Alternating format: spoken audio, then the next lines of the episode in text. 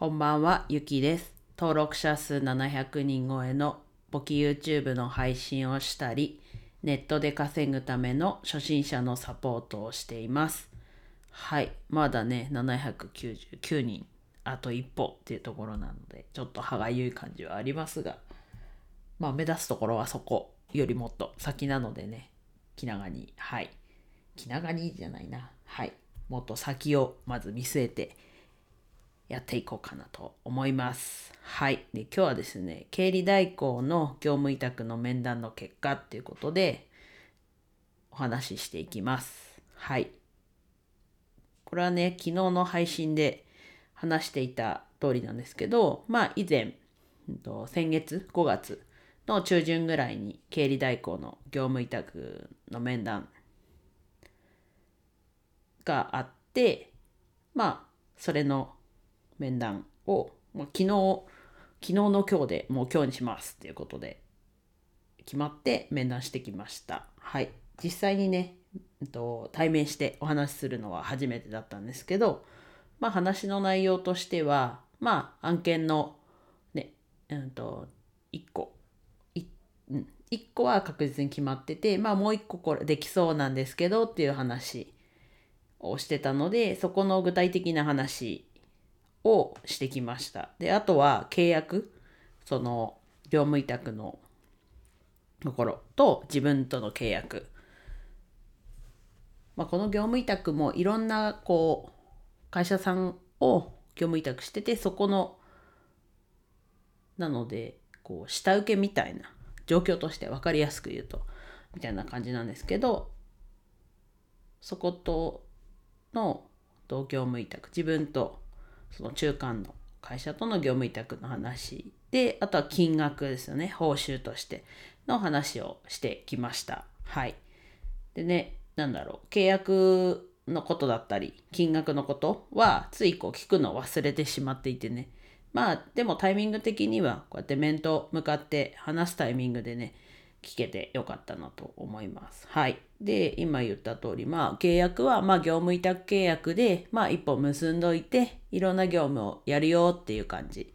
の、こう、大枠の契約書をまず結ぶっていうことで、はい、お話しして、まだ契約書はちょっと届いてないんですけど、そういうふうにな契約書を結ぶことにしました。で、えっと、金額報酬の方は、まあ一旦は時給で1500円。まあ今、会社で、ね、雇用契約している方も1500円ですけど、まあ一旦は1500円。そこを最低ラインかなと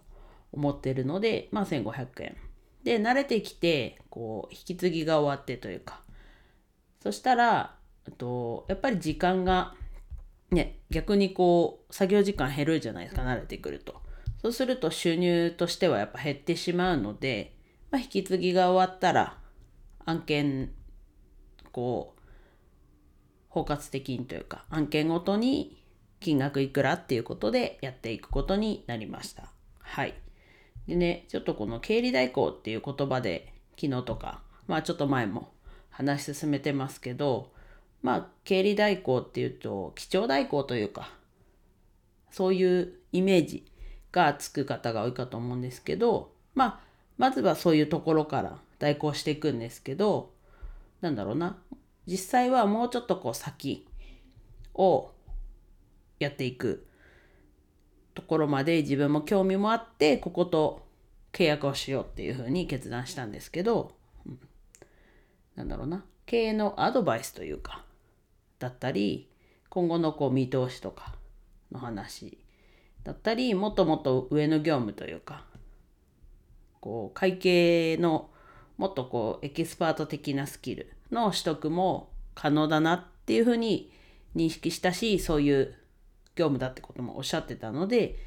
まあそこはね以前の面談でも聞いてたのでますますこうあここで選んでよかったなっていうふうに思ってるしあとはやっぱりこう面と向かって具体的なもう少し具体的なお話を聞くことができたのでまあね、そういうこともあって、